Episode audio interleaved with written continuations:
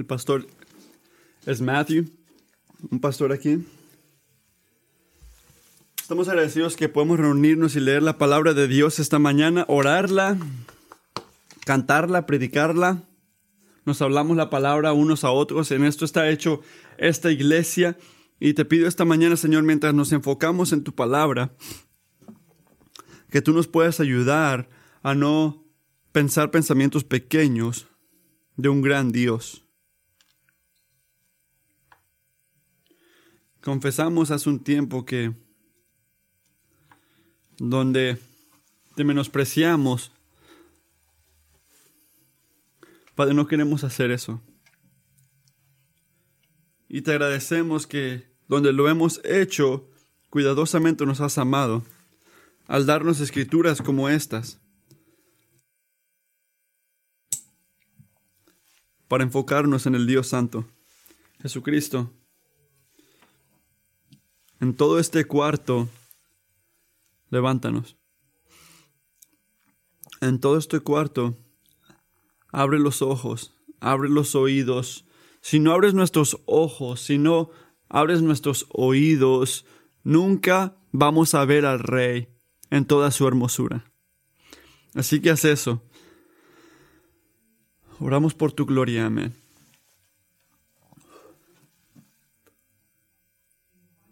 Caleb, hiciste un gran trabajo guiándonos por primera vez en la alabanza. Muchas gracias, Caleb.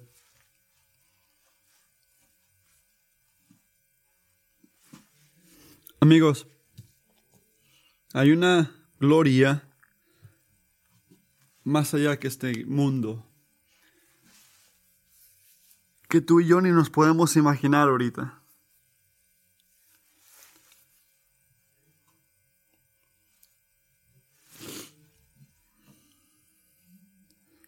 Hay una majestad infinita, un esplendor que el universo no puede contener. Antes de que existió cualquier cosa, Él estaba ahí. Antes de que existiera el tiempo, Él estaba ahí. ¿Por qué digo Él?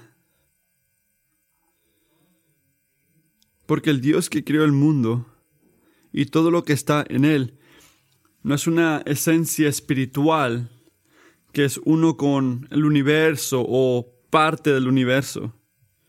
Él es todopoderoso, único autosuficiente, que no depende en nada y nadie fuera de sí mismo.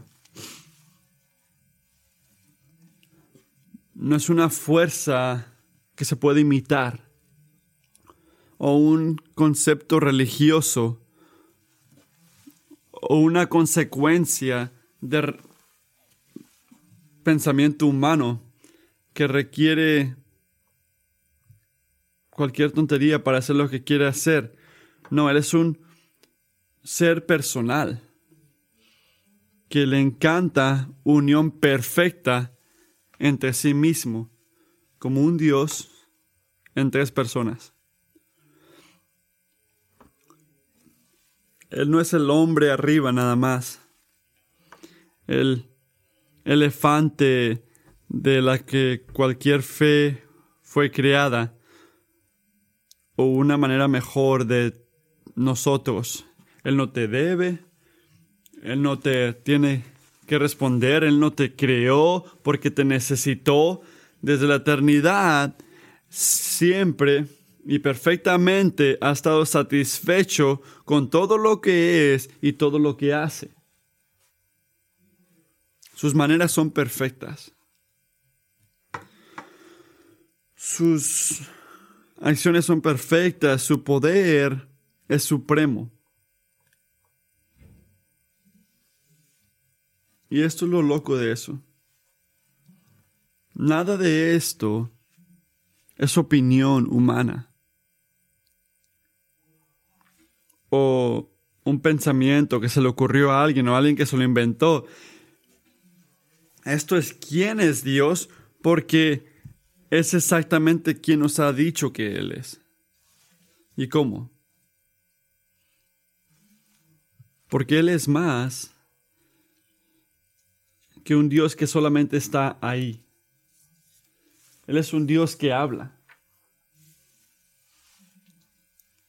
Es un Dios que habla. Salmo 135, versículo 15. Los ídolos de los paganos, falsos dioses, son de oro y plata, producto de manos humanas. Tienen boca, pero no pueden hablar.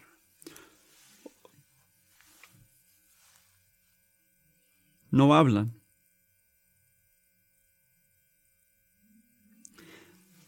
¿Quién es el Dios viviente? En contraste, aquí dice que no pueden hablar. Salmos 103, 7. Dio a conocer sus caminos a Moisés. Reveló sus obras al pueblo de Israel. ¿Cómo hizo esto? A través del poder de su palabra, de su voz. Éxodo dice, el Señor le dijo, voy a presentarme ante ti en medio de una densa nube para que el pueblo me oiga hablar cuando contigo y así tengan siempre confianza en ti. Isaías dice, la hierba se seca y la flor se marchita, pero la palabra de nuestro Dios permanece para siempre. Él se revela. Amigos.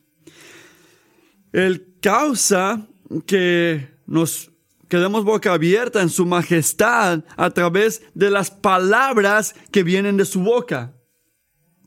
Y esto es exactamente como Moisés quiere que Israel entienda los diez mandamientos. En Deuteronomio 5:22 llegamos al final de los diez mandamientos. Lo hicimos, hemos pasado ya unos cuantos meses aquí en Deuteronomio. Moisés acaba de terminar de decirle a Israel los últimos diez mandamientos o diez palabras que sirven como fundación por el resto de la ley. Piensa en los diez mandamientos, son como un texto, como el, enfoque del resto del viejo testamento.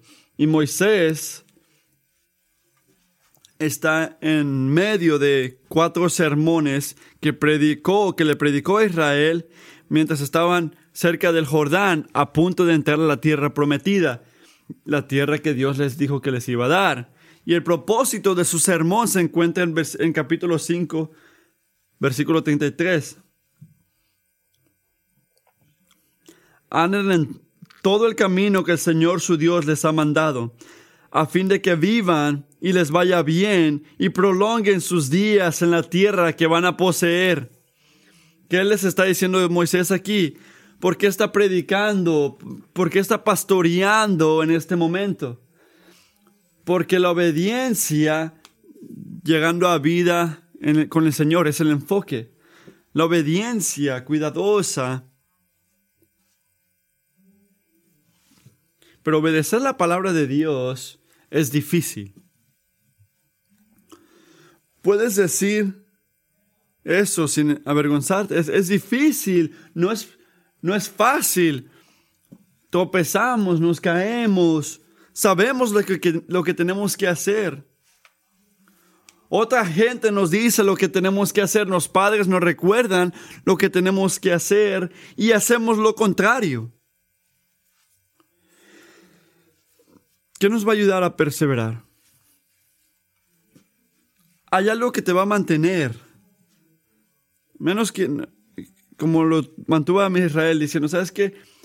Es mucho trabajo, diría alguien. ¿Sabes qué? Me doy por vencido. Este es, este es el enfoque, amigos. Y Moisés se lo dice a Israel aquí. Cuando estés atrapado por una visión de la gloria de Dios, tendrás cuidado de obedecer la palabra de Dios. Y este es el enfoque. Siempre lo ha sido. No importa la cultura, no importa lo, la edad, no importa lo poco o mucho que tienes o que sabes, de todo lo que está en las escrituras, si llevas un poco de tiempo en el cristianismo, mucho, este es el enfoque. Cuando estás atrapado por una visión de la gloria de Dios, entonces vas a tener cuidado de obedecerlo. Cuando entiendas la gloria de Dios. Y Moisés acaba de terminar de decirle a Israel de la ley. Pero al hacer eso, no dice, bueno, uno, dos, tres, vamos, ya entendieron, váyanse, háganlo. Él les recuerda la esencia de la ley. Después, ¿qué hace? ¿En qué se enfoca al decirles estas leyes? Él enfoca sus ojos otra vez al que dio la ley. Les da las leyes, pero les regresa la visión al que la creó. Esos que viven enfocados en la voz de Dios, la voz de Dios revela el esplendor de su gloria. Y esos que lo ven, los que ven en sus propios ojos, con ojos de fe, lo que vio Israel en este día, nosotros también vamos a querer mantener la palabra de Dios. Así que esta es la pregunta. ¿Qué tenemos que ver? ¿Qué tenemos que ver? Moisés no lo dice, y esta es la primera cosa. Tenemos que ver que la voz de Dios revela el esplendor, esplendor de su gloria. La voz de Dios revela el esplendor de su gloria. El punto número uno. Miren el versículo 22 capítulo 5.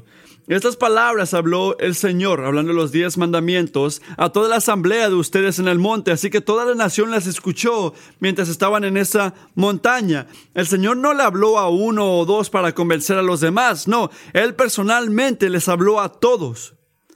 ¿Y cómo sabían que era la palabra de Dios? Porque algo muy sutil, que una montaña cubierta y llena de fuego y nubes y oscuridad, no, no era nada leve de eso. Las montañas representan al Señor, el, eh, eh, donde se une el cielo y la tierra. El fuego representa la santidad y pureza que consume del Señor de su presencia. Y la oscuridad comunica la profundidad de su majestad. Traducción, el Señor está presente pero todavía no lo ven en la percepción humana. Pero donde su vista estaba limitada, el oír no lo estaba. El Señor habló con qué?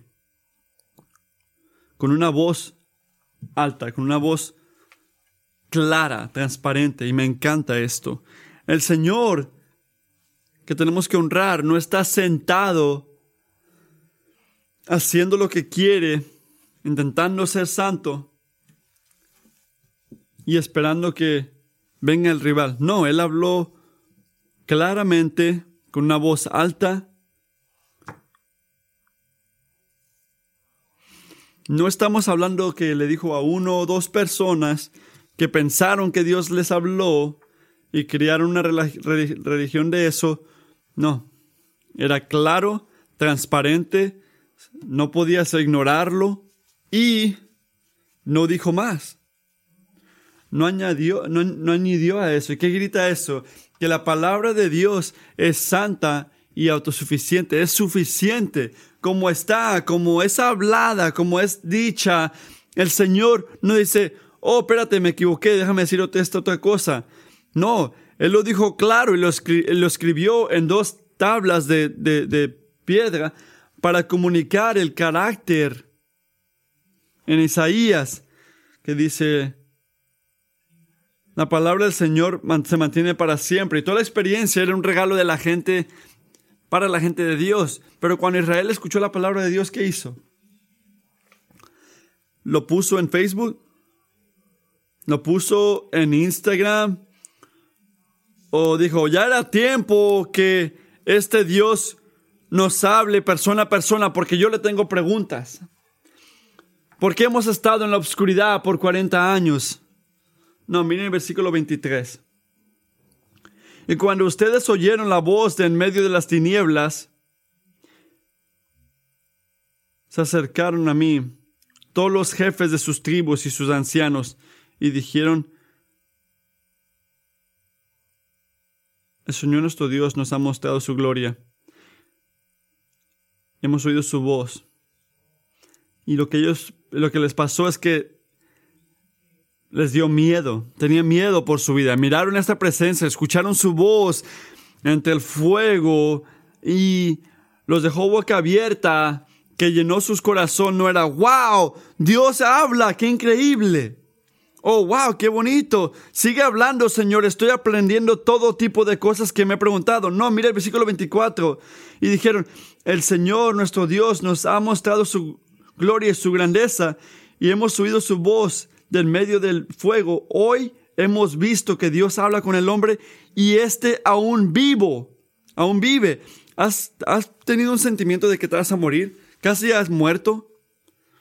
Algunos son mayor, piensen, ¿Has sentido que ibas a morir en algún momento de tu vida? Cuando pasa eso, ¿qué ocurre?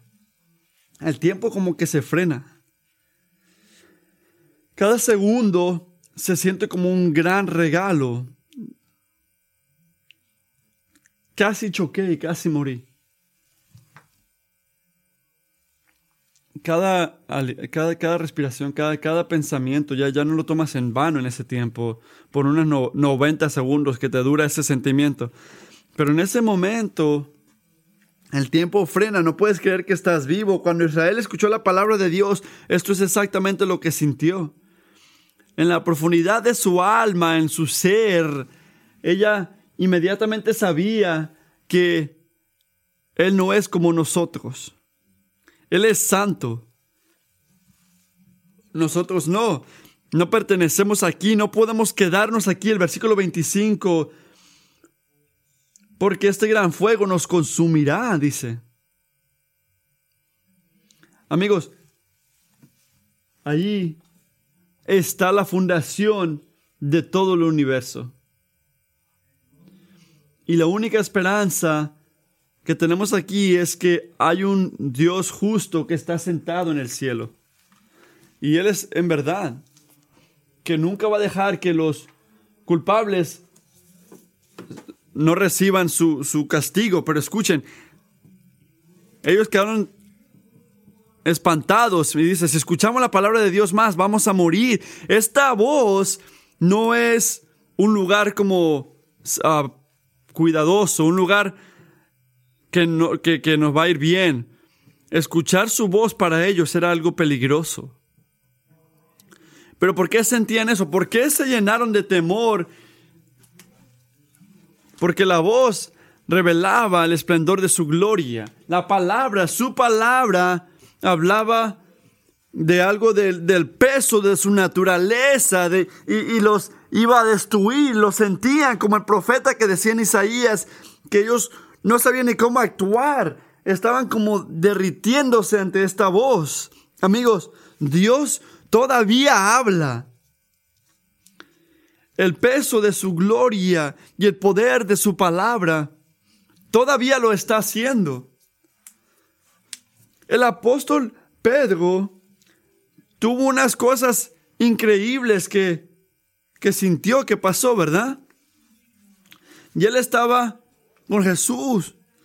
Pero después de todo lo que vio, todo lo que vio por, en persona, era, la palabra de Dios, la palabra de Dios que lo agarró. Segundo de Pedro dice, esto ha venido a esto ha venido a confirmarnos la palabra de los profetas, a la cual ustedes hacen bien en prestar atención, como a una lámpara que brilla en un lugar oscuro hasta que despunte el día y salga el lucero de la mañana en su corazón. Ante todo, tenga muy presente esto, que ninguna profecía de la escritura surge de la interpretación particular de nadie, porque la profecía no ha tenido su origen en la voluntad humana, sino que los profetas hablaron de parte de Dios y el mismo poder, el mismo poder, la misma gloria que hizo que Israel quede temblando en esa montaña está agarrada en las escrituras que tú tienes en tus manos. Y eso es loco. La misma palabra que dejó esta gente temblando en esa montaña está en las escrituras. ¿Y por qué? Porque el, el Dios de Jacob todavía habla. No era algo que hizo solamente una, una, vez. Cuando tú te levantas en las mañanas y lees la palabra de Dios o manejas en tu carro y escuchas la palabra de Dios, no estás leyendo cosas que te van a inspirar. No estás escuchando a guía moral, no estás leyendo cualquier texto de lectura. Estás ah, siendo hablado personalmente de un Dios viviente. Segundo de Timoteo dice esto, toda la escritura es inspirada por Dios, la palabra de Dios, y útil para enseñar, reprender, corregir, instruir. Pero hay más. El punto número dos. El temor de Dios nos impulsa a acercarnos con trembre de alegría. Miren el versículo 27. Quiero que noten lo que le dice Israel a responder la palabra de Dios. Miren el versículo 27. Dice Moisés, acércate tú y oye lo que el Señor nuestro Dios dice. Entonces dinos todo lo que el Señor nuestro Dios te diga y lo escucharemos y lo haremos. ¿Qué le están ordenando aquí? ¿Qué están diciendo? ¿Qué están pidiendo? Él es, le están pidiendo que él, eh, él sea como la unión. Dicen que alguien vaya entre ellos y Dios. En las palabras de Job, Moisés, necesitamos alguien que pueda hablar de los dos. No podemos continuar uniéndonos con Dios directamente. Nosotros vamos a morir, Moisés. Necesitamos que tú hagas por nosotros lo que no podemos hacer por nosotros mismos. Piensen en esto. ¿Cómo, esperarías que el Señor respondiera a este pedido? ¿Cómo piensas que el Señor hubiera respondido a este pedido? ¿Qué? Lo que escuchamos en las canciones cristianas, ¿qué dirían sobre la manera que el Señor respondería a esto? Piensen, están exagerando. Yo no soy así. Yo soy un Dios bueno que le da, le da la bienvenida a todos. Aquí no juzgan. Israel, estás mal. Dice aquí, ah, Dios es amor. Mire el versículo 27 conmigo.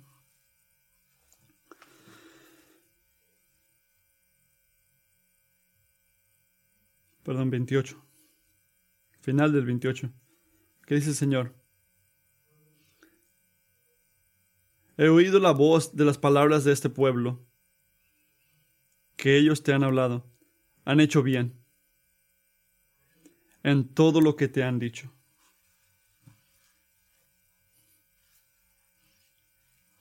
Por primera vez entendió Israel. ¿Estás convencido de que el poder de mi, mi santidad te va a quemar, te va a consumir, tienes razón. Estás en mi presencia y te preguntas por qué estás vivo, deberías de pensar así. Escucha las palabras de mi voz y te quedas temblando. Bien, Israel. Si te sientes como que no puedes estar ante la gloria de Dios, Israel, estás empezando a entenderme por quién soy. Versículo 29. Oh, escuchen aquí en las palabras de Dios. Oh, si ellos tuvieran tal corazón como me temieran y guardaran siempre todos mis mandamientos. ¿Qué tipo de temor? Vamos a hablar aquí. ¿Qué tipo de temor está hablando el Señor aquí? No, fue, no era un terror, que hizo que Israel quisiera nada que ver con Dios, ¿qué era? Era un boca abierta, un como que quedaron como temblando ante la gloria del Señor, que captivó su corazón y hizo que hizo que quisiera escuchar y aplicar los mandamientos de Dios. Era, es lo contrario, y escuchen esto, es lo contrario de la actitud casual que muchas veces hasta la iglesia adoptamos del Señor. La actitud de que entramos los domingos sin preocuparte si llegas tarde, canta cualquier canciones, mira, juegas juegos en tu teléfono y te vas lo más rápido que puedas cuando termine el servicio, porque hay muchas otras cosas que son más valerosas, más importantes, más satisfactorias que Dios. Amigo, si ese eres tú, sé humilde. Sé humilde. Y reconoce que el problema no es que Dios es aburrido. El problema es que tú eres sordo, ciego. Eres como un hombre que tiene audífonos que cancelan ruidos en un concierto.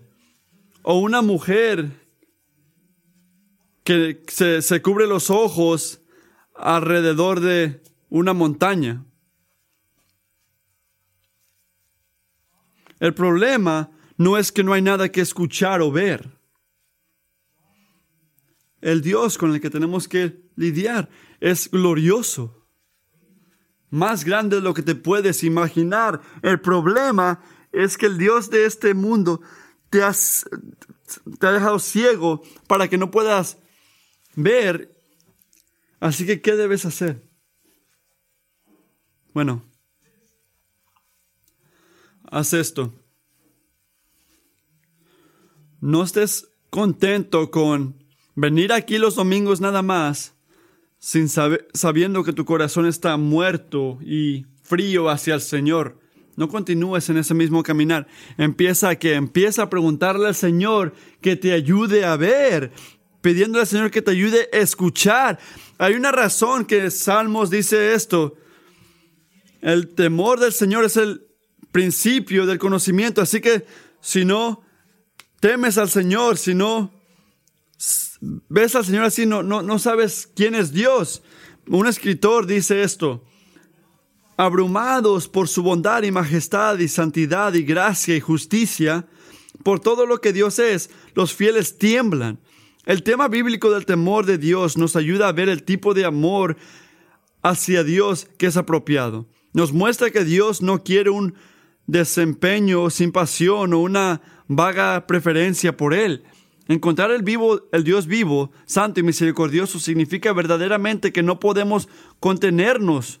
Él no es una verdad para ser conocida sin afección o un bien para ser recibido con apatía.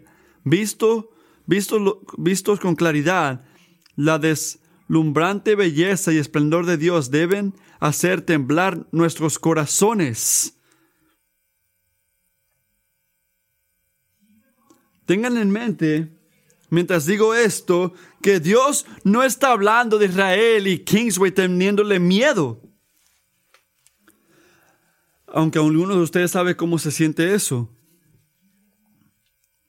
Estás manteniendo todas las reglas por fuera, pero solo es porque le tienes miedo a estar en el, lugar malo de Dios. No quieres estar en problemas, quieres evadir el problema. Y eso no es el temor de Dios. Esto es tener miedo al Señor, temer al Señor y tenerle... Temor al Señor y tenerle miedo al Señor son cosas diferentes. Tenerle miedo al Señor es, es quitarte su radar, para que no te uh, vaya mal. Pero temor al Señor, en lo que sientes cuando el Señor te captiva, es diferente. La respuesta de Moisés a Israel en Éxodo es, es, media, es clara. Cuando estaba ante la montaña Sanae, hace unos cuatro años, dice algo muy importante. Escuchen aquí. Moisés le dijo a la gente,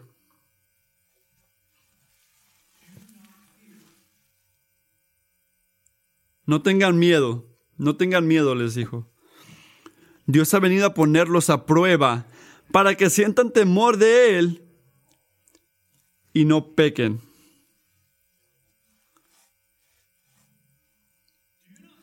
No tengan miedo. Dios ha venido a ponerlos a prueba para que sientan temor de Él. ¿Cómo se entiende esto? Se habla como de que tenerle miedo acá y quedar boca abierta y sabiendo que Él es glorioso en este otro lado. Y en el momento que Israel sintió la voz del Señor, sintió esto, el temor del Señor. Sabía que no podía mantenerse en la presencia de Dios. Necesitaba a alguien que esté entre ellos, alguien que la represente, que podía recibir la palabra de Dios eh, por ella y comunicársela a ellas. Y el Señor lo hizo. Mira el versículo 30.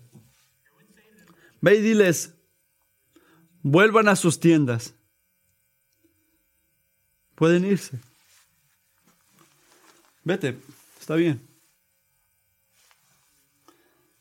Para que no te consuma, ve. No te quedes aquí. No te quedes. Regresa a tu hogar. Pero tú, Moisés, quédate aquí, conmigo para que yo te diga todos los mandamientos, los estatutos y decretos que les enseñarás, a fin de que los cumplan en la tierra que les doy en posesión. La función de Moisés era ser mediador aquí. Vino cerca mientras ellas estaban lejos. Él se quedó ante Dios mientras ella se fue. Él hizo por Israel lo que ella no podía hacer por sí misma. Amigo, nuestra necesidad espiritual no ha cambiado, porque nuestro Dios no ha cambiado. Nosotros también necesitamos un mediador y Dios lo ha proveído, un mediador que necesitamos, excepto que Él es mejor que Moisés. Hebreos 3.1 dice, por lo tanto, hermanos, ustedes que han sido santificados y que tienen parte en el mismo llamamiento celestial, consideren a Jesús, apóstol y sumo sacerdote de la fe que profesamos. Él fue fiel al que lo nombró, como lo fue también Moisés en toda la casa de Dios. De hecho, Jesús ha sido estimado digno de mayor honor que Moisés, así como el constructor de una casa recibe mayor honor que la misma la casa misma. Porque toda cosa, toda casa tiene su constructor, pero el constructor de todo es Dios. Moisés fue el fiel como siervo en todas las casas, en toda la casa de Dios, para dar testimonio de lo que Dios diría en el futuro. Cristo, en cambio, es fiel como hijo al frente de la casa de Dios, y esa casa somos nosotros, con tal que mantengamos nuestra confianza y esperanza que nos ah, enorgullece. Y escuchen esto, él te hace la casa del Señor. Hebreos 7 dice esto. Por tanto, Jesús ha llegado a ser la garantiza, un pacto, un, pacto superior. Ahora bien, como aquellos sacerdotes, la muerte les impedía seguir ejerciendo sus funciones. Había muchos de ellos, pero como Jesús permanece para siempre, su sacerdocio es permanente, es perecedor. Por eso también puede salvar con, por completo a los que por medio de él se acercan a Dios, ya que vive siempre para interceder por ellos.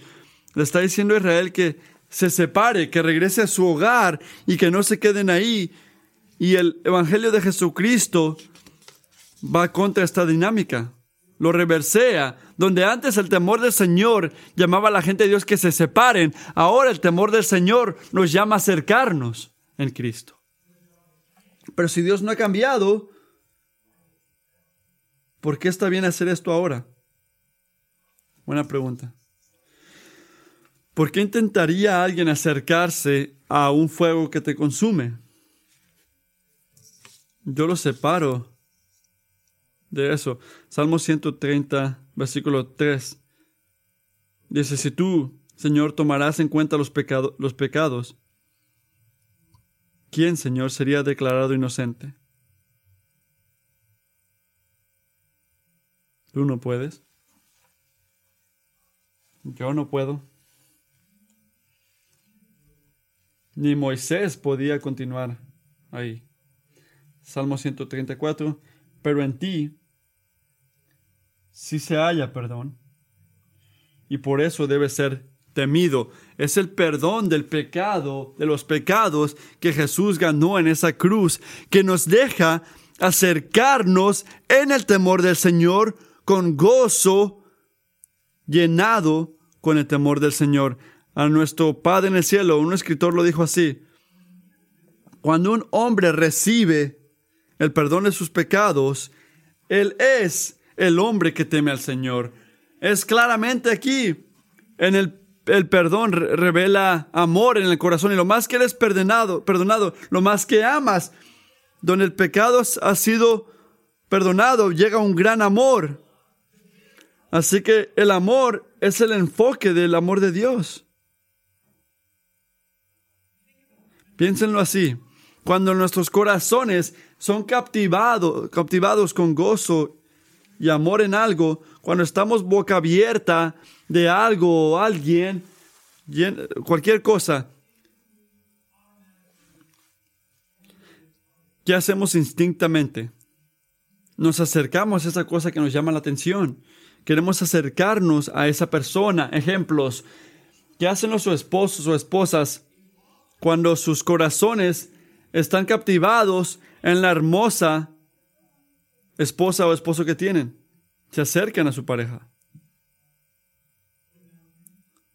¿Qué hacen la gente que les gusta subirse a las montañas cuando su corazón queda boca abierta de la hermosura de la siguiente montaña que quieren subirse? Se acercan, van a esa montaña una y otra vez. ¿Qué ¿Qué hacen los fanáticos de fútbol americano cuando su corazón queda boca abierta de lo atlético que es su quarterback? Lo buscan para que les firme una camiseta. Se acercan. ¿Qué hacen los niños cuando su corazón es captivado del placer de unas galletas llenas de Oreos? Voy a tomarle una foto a esa jarra, dicen. No, se acercan para consumir. Pero ese es el punto. Todos estos placeres ni se comparan con el gozo de acercarte al Dios viviente. Y la experiencia que nos espera ahí, cuando nos acercamos a Él en fe en Cristo, el mediador perfecto, el sacerdote perfecto, esa experiencia es más gloriosa de lo que Israel sintió en la montaña. Hebreos 12, 18. Ustedes no se han acercado a una montaña que se puede tocar o, o que está ardiendo en fuego, ni a oscuridad, tinieblas y tormenta, ni a sonido de trompeta, ni a tal clamor que las de palabras que tienen que quienes lo oyeron suplicaron que no se les hablara más, porque no podían soportar este orden. Será apedreado todo el que toque la montaña, aunque sea un animal. Tan terrible era este espectáculo que Moisés dijo, estoy temblando de miedo. Por el contrario, ustedes se han acercado al monte Sión, a la Jerusalén celestial, a la ciudad del Dios viviente. Se han acercado a millares y millares de ángeles, a una asamblea gozosa, a la iglesia de los primogénitos escritos en el cielo. Se han acercado a Dios, el juez de todos, a los espíritus de los justos que han llegado a la perfección, a Jesús, el mediador de un nuevo pacto, y a la sangre rociada que habla con más fuerza que la de Abel. Jesús te da el poder para hacer los mandamientos de, de Dios. El nuevo pacto dice, regresa a casa, regresa a tu hogar. El Nuevo Testamento dice que en Jesús puedes acercarte, aunque estés temblando, pero gozosamente. El último punto. ¿Qué tenemos que ver? La bendición de Dios descansa sobre aquellos que guardan sus mandamientos. Es reservada para esa gente que mantiene sus mandamientos, la bendición de Dios. ¿Y qué quiero decir? El temor del Señor no solamente es correcto o necesario, la cosa que tienes que sentir o tener el temor. Algunos niños aquí ¿Me puedes dar una lista larga de las cosas que tus padres dicen que puedes hacer o no? No se trata... El temor del Señor es el camino de la vida y gozo y paz y toda cosa buena. ¿Por qué? Porque el temor del Señor nos motiva, nos llama a mantener los mandatos de Dios y la bendición de Dios es reservada para esa gente que mantiene sus mandamientos. Mira el versículo 29. ¿Qué es el qué produce el temor de Dios? ¿Cómo el temor de Dios es expresado? Oh, si ellos tuvieran tal corazón que me temieran y guardaran siempre todos mis mandamientos, para que les fuera bien a ellos y a sus hijos para siempre. ¿Cuál es su punto? Que el temor del Señor, el temor genuino, no nada más cantar canciones que dice, wow, creo que sentí algo. Voy a regresar la semana que viene. Canten esa canción porque me gustó lo que sentí cuando cantamos esa canción. No, no se trata de algo emocional. Todo es un regalo pero puede ser una llenura de emoción si nos agarramos esas cosas. El temor del Señor, el verdadero temor al Señor, es expresada siempre a través de un hombre y mujer que mantiene los mandamientos del Señor. Así es como se ve. Así es como se siente, así es como es. Porque cuando tomamos al Señor en serio, tomamos su palabra en serio. Creemos lo que dice, confiamos en lo que dice y hacemos lo que Él dice y contamos caminando en sus mandamientos una bendición. ¿Por qué? Porque sabemos que su palabra es una reflexión, una revelación de su bondad y su amor hacia nosotros. Así que si temes al Señor, en verdad temes al Señor, no dirás, tengo que obedecer esto, esto es ridículo. No, vas a decir, es un honor vivir en una manera que magnifica la palabra, la hermosura de Jesús. Esto es lo que dirás. ¿Por qué? Porque tú temes al Señor.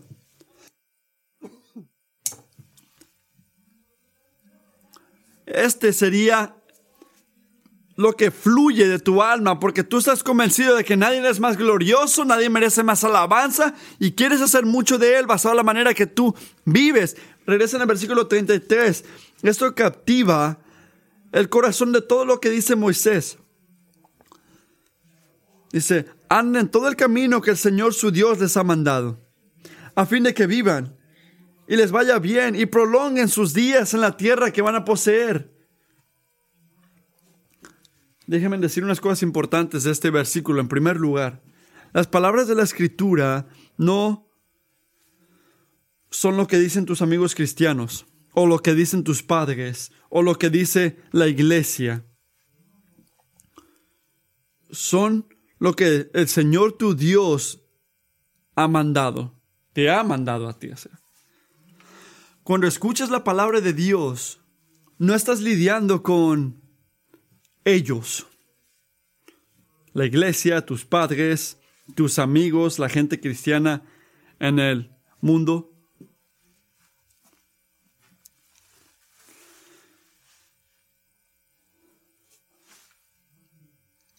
No estás lidiando con ellos, estás lidiando con Dios. Cuando obedeces o desobedeces la palabra de Dios, no nada más estás manteniendo o violando una ley cualquiera, es personal. Estás gozándote o yendo contra Él.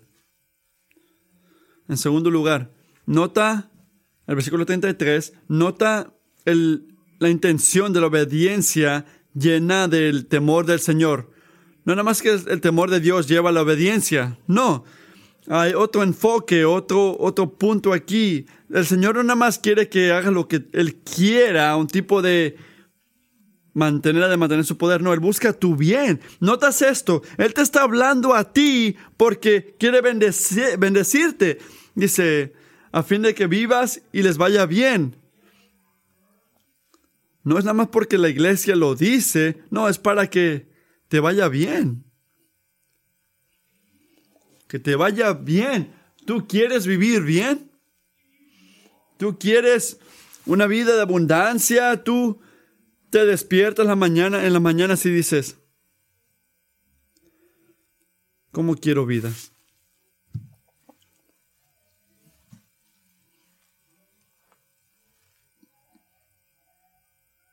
Eso es lo que Él quiere darte en Cristo.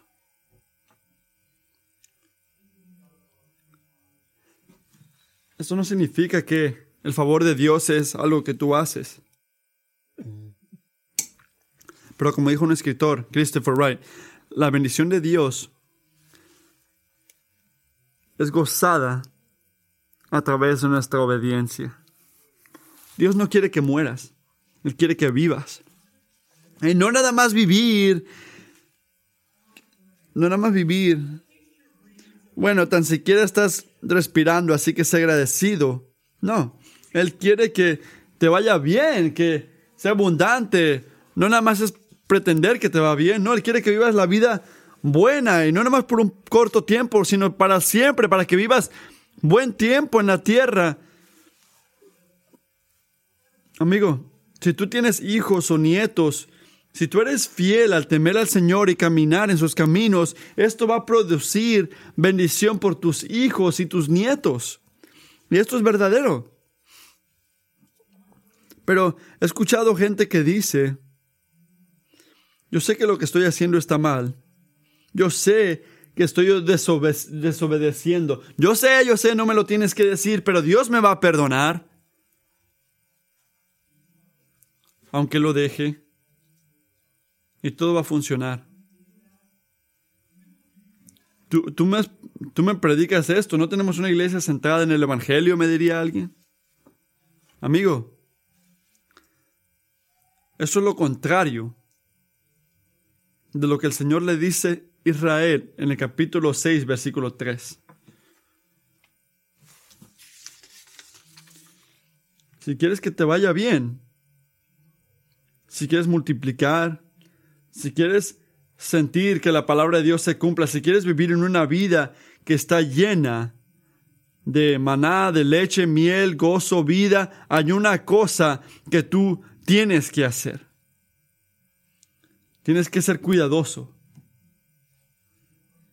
de escuchar la palabra de Dios y aplicar la palabra de Dios. Porque dos veces, la última sección de este pasaje, Israel le dice a Moisés, tengan cuidado, cuidado ¿Por qué? Porque rápidamente nos quedamos boca abierta hacia otras glorias que no se comparan, comparan con Dios. Placeres mundanos. Cuando Dios nos extiende el gozo profundo de conocerlo y amarlo a Él, ¿cuál es el punto que tenemos que ver? Que la bendición de Dios descansa, reservada para esa gente que mantiene sus mandamientos. Así que si estás luchando ahorita presentemente de hacer algo que el Señor te llama a hacer, puede que escuches estos mandamientos que hemos predicado los últimos dos, tres meses y piensas, wow, eso no está ocurriendo en mi vida. La respuesta, amigo, no es intentar más fuerte. ¿Escuchaste? ¿Cuál, es la ¿Cuál no es la respuesta? Intentar más fuerte, no es la respuesta. Ponte tu camisa Nike y hazlo. No. La respuesta es crecer en el temor del Señor. No sé qué significa, dirían algunos. Crecer en el temor del Señor, meditar en las palabras de Dios hasta que tu alma sea agarrada de la visión de su gloria. Porque cuando ves la gloria de Dios, vas a tener cuidado al obedecer su palabra. Y esto significa que si vas a ser cristiano, debes de leer y escuchar, no nada más mirar. No va a funcionar decir, pastor, yo prefiero ver una película o un show cristiano que leer la Biblia. O prefiero mirar videos en YouTube que escuchar el sermón que fallé la semana pasada porque estaba con Kings Kids o en seguridad. Hermanos y hermanas, Dios nos dio una película, nos dio un libro. Y lo hizo sabiendo algunos dirían, oh, esto es muy fácil para ti, a ti te gusta leer, Matthew. Gracias por decir tu preferencia, Matthew. Dios lo hizo sabiendo, sabiendo que algunos de nosotros preferimos libros más que otros. Pero su gracia es suficiente. Su poder es perfecto en debilidad. Si tú te preguntas, si tú quieres que tus efectos hacia Dios crezcan, si quieres sentir el gozo y temor de Dios, tienes que leer la palabra de Dios. No es una opción y si prefieres no hacerlo, intenta mirar YouTube. No, esta es la opción, no hay otra opción. No porque leer la escritura es una fórmula mágica, sino porque la palabra de Dios es nuestra única ventana hacia la gloria de Dios. ¿Centrada en quién? la palabra hecha carne. Y si lo haces y no sientes esta semana lo que Israel sintió en esa montaña, escucha esto. No es porque hay algo malo con el texto, con la escritura o con Dios. Es porque necesitamos que el Espíritu, que nos dé oídos para escuchar, ojos para ver y un corazón para entender. Y si no, eso se va a mantener como letras en una página. Tenemos que hablar con el salmista diciendo, Dios, dame unos ojos que ven, oídos que escuchan, un corazón que recibe para ver tus grandezas. Y si tú luchas, si tú luchas al entender la palabra de Dios o ver algo glorioso en ella, amigo, pide ayuda, pide la ayuda a un cristiano mayor. Diles que te digan cómo leen, cómo meditan, cómo ven eso es algo que podemos ayudarnos unos a otros. Muchos vienen a la escritura diciendo qué tengo que hacer, qué no tengo que hacer. Amigos, Dios quiere y te podemos ayudar cómo leer la palabra de Dios. Y pregúntate esto, ¿qué me está revelando esto de quién es Dios? ¿Qué me revela esta escritura? ¿Cómo me ayuda? ¿Cómo toma esto mi alma? ¿Cómo puedo ver la visión, la gloria de Dios en esto? Así que teme al Señor, Kingsway. Acércate a Él a través del Hijo, mantén sus mandamientos.